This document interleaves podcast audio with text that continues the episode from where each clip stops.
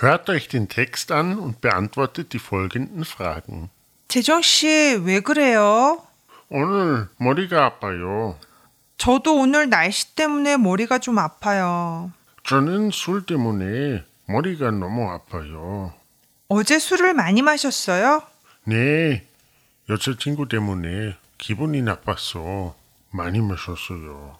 아니, 여자친구 때문에 왜 기분이 안 좋았어요? 여자친구가 제 전화를 잘 안 받아요. 아, 그래요? 어떡해요. 힘내세요.